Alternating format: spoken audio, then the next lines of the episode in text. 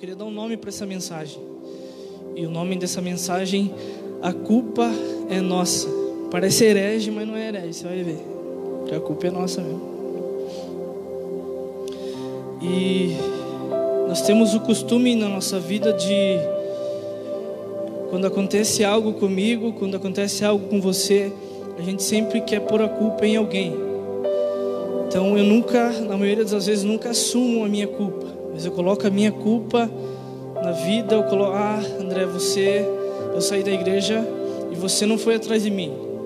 Eu saí da igreja porque eu não me sentia acolhido aí na igreja. Então, a maioria das vezes que a gente a gente sai de alguma coisa, a gente coloca a culpa nas coisas, nas circunstâncias e nunca em nós. E eu vou mostrar para você que na maioria das vezes a culpa é minha e é sua. Então eu queria que você abrisse comigo primeiramente sua Bíblia em Romanos, capítulo 10, verso 17 e 18. E o nome desse primeiro ponto é o que você tem ouvido. O que você tem ouvido.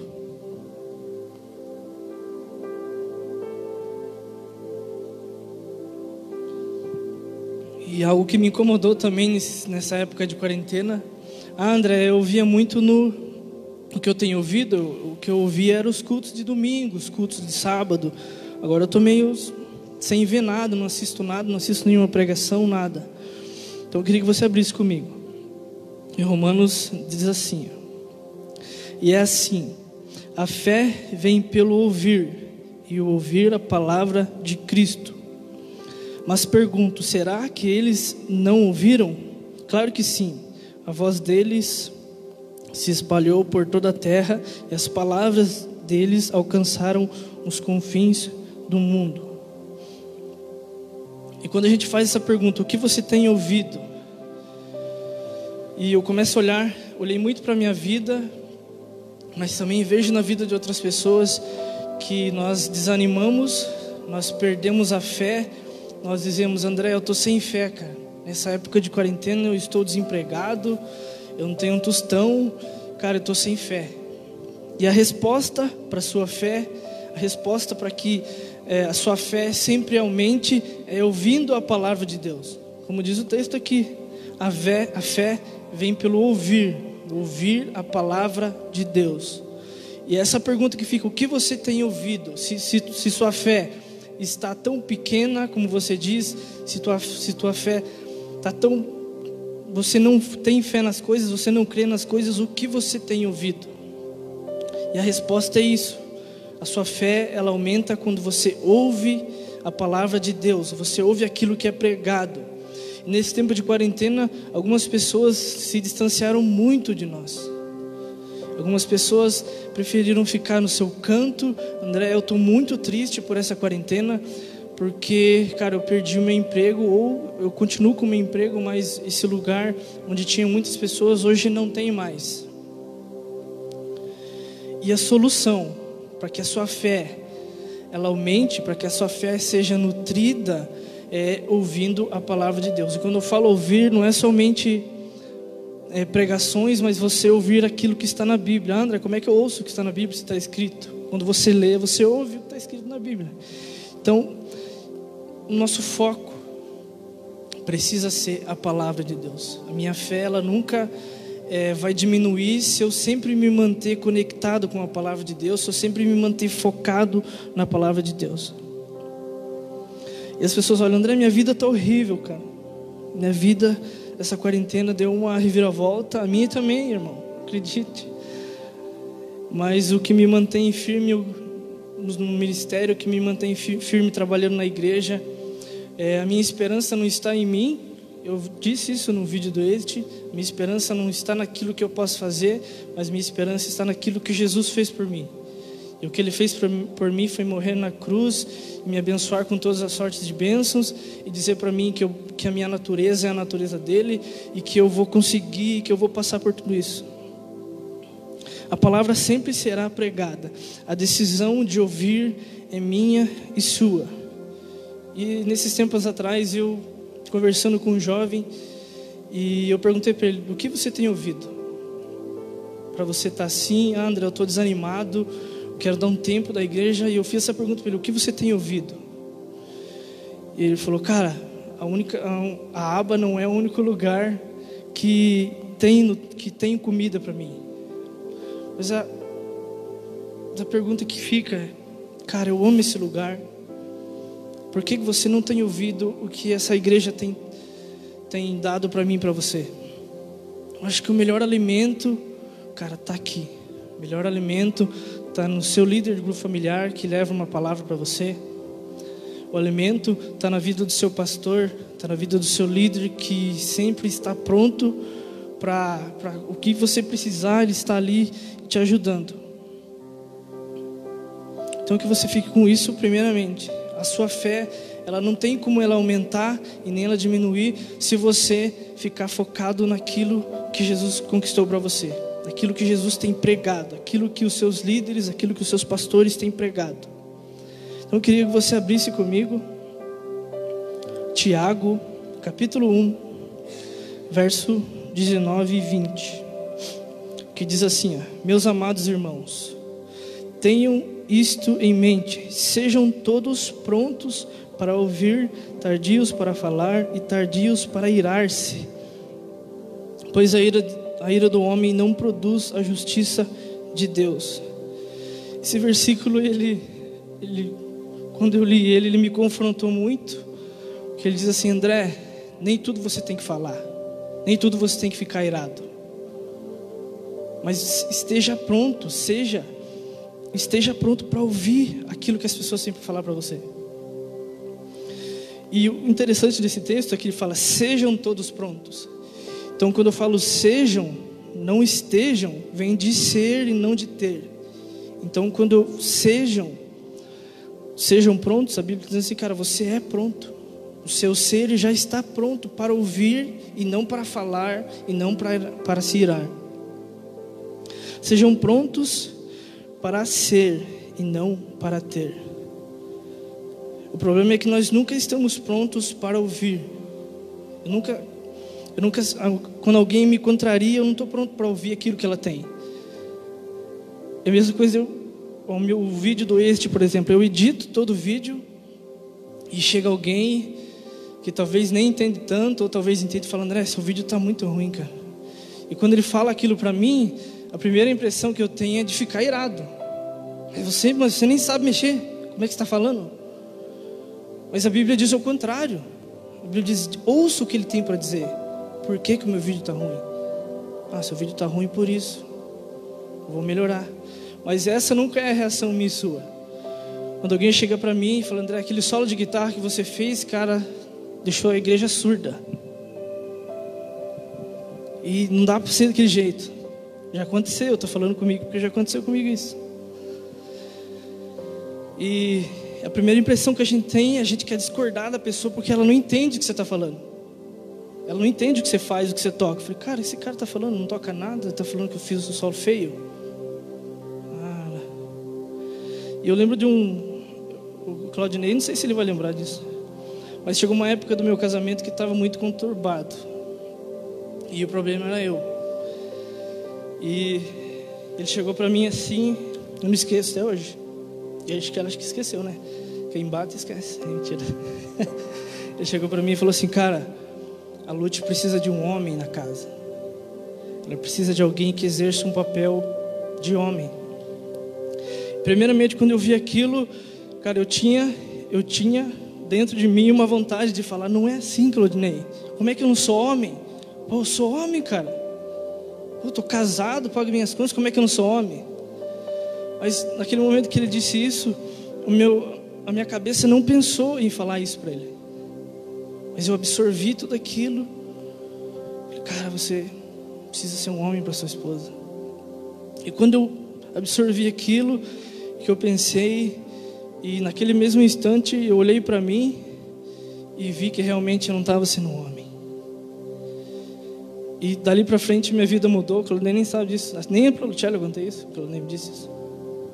Mas, cara, essa simples palavra, cara, sua mulher que é alguém, um homem dentro de casa. E quando eu li esse texto, direto, veio direto na minha cabeça essa frase do Claudinei. Esse texto que diz: Amados irmãos, sejam prontos para ouvir, tardios para falar, tardios para se irar. Então, quando eu recebi isso, quando ele me disse isso, cara, a hora que eu li esse texto, eu entendi aquilo que o meu espírito entendeu primeiro, e eu, então, eu comecei a entender hoje. Que, cara, não era o momento de você falar nada, era o momento de você absorver aquilo que ele disse e você apenas concordar com algo que ele já via, olhava para você e via e algo que você não via. A ira do homem tira dele a justiça, o estado perfeito que Jesus conquistou para nós. E a ira, quando você se ira facilmente, ela tem um resultado. É, no texto diz que quando você se ira, não produz justiça de Deus.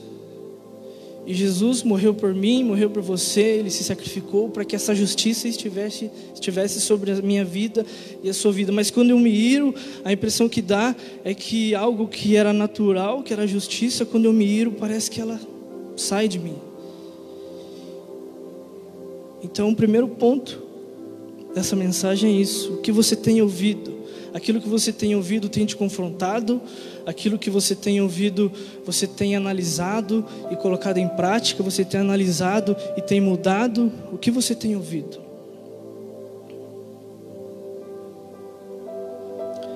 E o segundo ponto, não quero me alongar muito, já vai dar quase E o nome desse ponto é A culpa é nossa. Parece herege, eu já falei que agora não é herege, não. Abra sua Bíblia comigo em Gênesis, capítulo 11. Não, é Gênesis, capítulo 3, verso 11 ao 13. Diz assim: E Deus perguntou: Quem disse que você estava nu? Você comeu o fruto da árvore que eu proibi de comer? Disse o homem: Foi a mulher que me desses, foi a mulher que me desse por companheira que me deu o fruto da árvore e eu comi. O Senhor Deus perguntou à mulher: Quem foi? O que foi que você fez? Respondeu a mulher: A serpente me enganou e eu comi. Nesse texto ele mostra para mim, para você que, né, não, não, não que você seja Adão e Eva, mas muitas das vezes na minha vida e na sua vida nós colocamos uma carcaça de Adão que não nos pertence mais, que não faz parte de mim mais, e nós colocamos a culpa nas coisas, nós colocamos a culpa nas pessoas. Repare que Eva, quando Deus perguntou para ela, é, o que você fez, né? Ela falou, eu fui enganada e comi. Adão foi totalmente oposto, ele disse, a culpa foi da mulher. E muitas vezes nós colocamos em nós uma carcaça de Adão e nós se frustramos, nós saímos da igreja, nós colocamos a culpa do nosso líder, do nosso pastor, porque nós não somos maduros o suficiente para dizer que erramos. Não, Deus, eu errei, eu comi o fruto. E, cara, se você parar para pensar, é, quem é líder, quem é pastor, cara, é o que mais sofre, porque tudo é culpa do líder. Ah, eu saí da igreja, o meu líder não foi atrás de mim. O meu pastor não me convida para tomar café. Estou triste, estou chateado. Saí da igreja faz um mês, o meu líder não veio atrás de mim. E acredite que eu já ouvi isso, eu tenho certeza que o Claudinei também já ouviu. Cara, você não veio atrás de mim. Eu saí da igreja há um ano e você nem ligou para mim.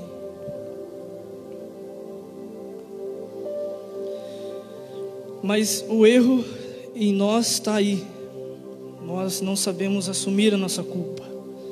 André, eu estou desanimado, cara não foi porque você ou o pastor ou outro alguém me chateou, não, cara. Eu estou desanimado porque cara, aquilo que me nutre, que é a palavra, eu não tenho ouvido, não tenho buscado, não tenho orado, eu não tenho lido a minha Bíblia ainda. A culpa não é sua, a culpa é minha. Eu desanimei, eu saí da igreja porque eu errei. Mesma coisa que um, um relacionamento. Pense comigo um relacionamento onde eu sei, ah, eu sei que aquele cara é um tranqueira, cara. Aquele cara não presta, mas eu quero me envolver com ele. E tem o caso diferente em que, cara, eu não conheci esse homem, eu não conheci esse menino e eu me relacionei com ele e ele me enganou. É duas coisas totalmente diferentes. Mas que Deus olha para mim e para você na mesma circunstância e Ele nos ama na mesma circunstância. Então eu começo a me relacionar com alguém sabendo que, que guri, aquele homem não vale um nada. Mas eu estou com ele porque eu amo ele. Aí ele me arrebenta, arrebenta, acaba comigo. E só que a culpa não é, a culpa não é minha. Eu não sabia, depois fala que não sabe. Eu não sabia que ele era assim. A culpa é dele que me destruiu, que acabou comigo. Isso é mais Adão. Eu não quero colocar a culpa da minha vida tá ruim, a culpa da minha vida tá totalmente desestruturada nas coisas ou nas pessoas. É incrível que é, não estou falando, tô falando de uma maneira geral, mas as pessoas elas costumam, né, quando fala de liderança, quando fala de pastoreio, as pessoas têm o costume de nos procurar quando elas estão com a vida delas tudo, tudo lascada. Aí elas mandam mensagem, ela ora por mim. André, não tô legal, cara, perdi meu emprego, ora por mim. Cara, tô tô querendo dar crise de ansiedade em mim. Ora por mim. A gente vai orar, irmão. A gente ama você. Mas a questão é, por que você chegou a esse ponto? Por que, que você não estava perto? Por que, que você não estava junto com a gente? Né, a parábola da ovelha lá. A ovelha ela não se perdeu porque ela quis. Ela se perdeu porque ela ficou longe do pastor, longe do bando. E ela chegou e falou: Cara, cadê meu bando? Cadê meu pastor? E eu e você erramos muito nisso. Nós nos distanciamos das pessoas, de Deus, da nossa vida nós queremos, sabe, quando você está vivendo uma coisa e vem aquele crente chato, cara, Deus vai fazer uma obra na sua vida. E a gente olha para isso e fala, cara, eu não quero uma pessoa dessa, muito chata. Só que a gente esquece que a pessoa é de Deus. E a gente quer distância. Então, quando eu me distancio, André, cara, faz um mês que eu não venho no culto. Faz um, cara, faz um mês que eu não venho no grupo familiar. Você está se distanciando e para se perder é muito mais fácil. Então, quando você entende que, cara, eu preciso andar com o meu pastor, eu preciso andar com o meu líder, eu preciso contar com o meu pastor, eu preciso contar com o meu líder, a gente vai estar aqui sempre. E para você vai ser muito mais fácil, você nunca vai se dispersar, você nunca vai se perder, porque você tem olhado para o seu líder, você tem seguido os passos do seu pastor, você tem chamado o seu, o seu pastor para tomar um café, para desabafar.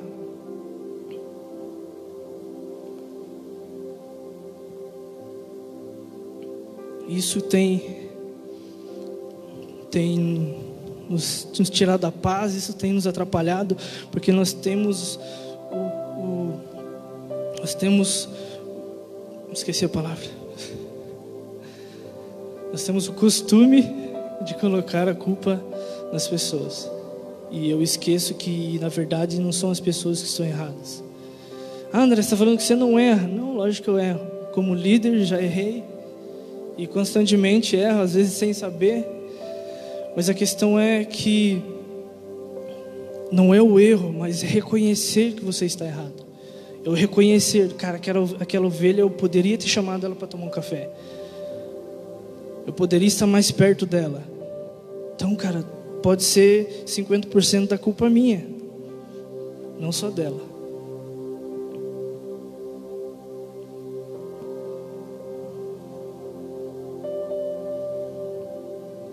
Você abra comigo a sua Bíblia em Filipenses, capítulo 2, verso 2 e 3. O nome desse ponto é Uma Só Atitude. E diz assim, Filipenses: Completem a minha alegria tendo o mesmo modo de pensar, o mesmo amor, um só espírito, uma só atitude. Nada façam por ambição egoísta ou por vaidade, mas humildemente considerem os outros superiores a você mesmo. Esse texto para mim é muito fantástico, que Deus nos ensina é, entre as palavras que nós devemos ser humildes. Eu preciso olhar para mim e eu, nas minhas atitudes eu preciso achar humildade naquilo que eu faço.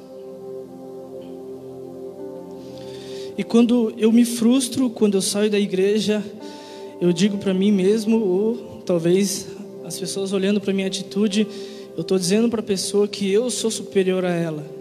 Não, eu vou sair da igreja e, cara, eu tenho certeza que vai faltar alguém lá no meu lugar.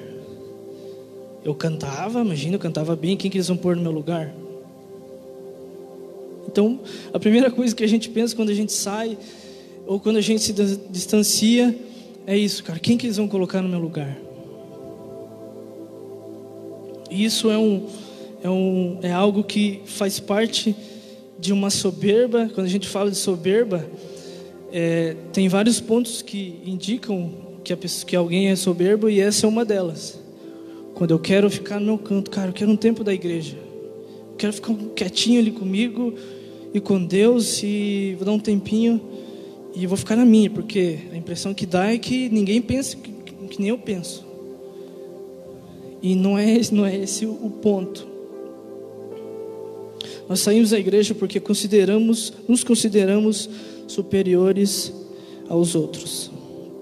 A graça de Jesus faz com que consideramos, consideremos os outros superiores a nós. Isso só acontece quando cremos na obra de Jesus. Anda, então você está dizendo que se eu não creio na obra de Jesus, eu vou ser soberba. Eu estou dizendo. Porque se eu não entendo aquilo que Jesus fez por mim, Ele morreu no meu lugar, Ele levou o meu pecado, levou a minha doença, se fez maldição no meu lugar. Se eu não entender isso, cara, eu não entendo o porquê da minha vida. Jesus, com essa atitude, ele foi o cara mais humilde do mundo. E se você não aprende, cara, com o ato de humildade de Jesus, você vai aprender com quem? Então, para eu começar a olhar as pessoas e ver que as pessoas são superiores a mim, para eu começar a ver dessa forma, eu preciso crer naquilo que Jesus fez por mim.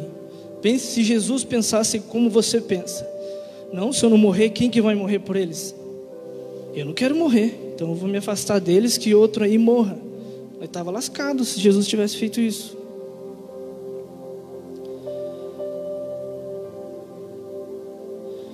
E no finalzinho do texto, quando fala sobre uma só atitude, finalzinho não, aqui, ó, o mesmo amor, um só espírito e uma só atitude. É essa atitude de eu considerar o meu irmão superior a mim, olhar para ele, cara, eu te sirvo, eu te amo, o que, que você precisa? Eu olho para ele e, e, não vejo um. É, a gente tem um costume, né? eu já vi em alguns casos em outras igrejas que o cara é líder e ele não, eu não carrego cadeira. Eu, arrecadação na rua, eu não, pai, tem outro aí para fazer no meu lugar. E não é essa a questão. A questão quando você entende a graça de Jesus e você se torna um líder ou um pastor, é uma oportunidade para você servir mais as pessoas, para você amar mais as pessoas. E na maioria das vezes é o oposto. Ah, André, eu sou líder agora, cara. Então, eu não preciso, eu não preciso estar aqui. Eu não preciso arrumar cadeira. Não preciso lavar banheiro. Não preciso bater água aqui, porque eu sou líder. Então, quando, quando eu penso assim, cara, eu já saí totalmente fora daquilo que Jesus conquistou para mim. Ele conquistou para mim uma posição para que eu possa servir mais a igreja e servir mais as pessoas. Que você entenda isso hoje. As pessoas querem ser líderes para que é, as pessoas se sujeitem a ela, para que as pessoas chamem ela nos, em qualquer problema, para que as pessoas contem com ela, mas não é só isso. Que você entenda que quando nos, quando nos tornamos líderes é uma oportunidade de abençoar ainda mais as pessoas.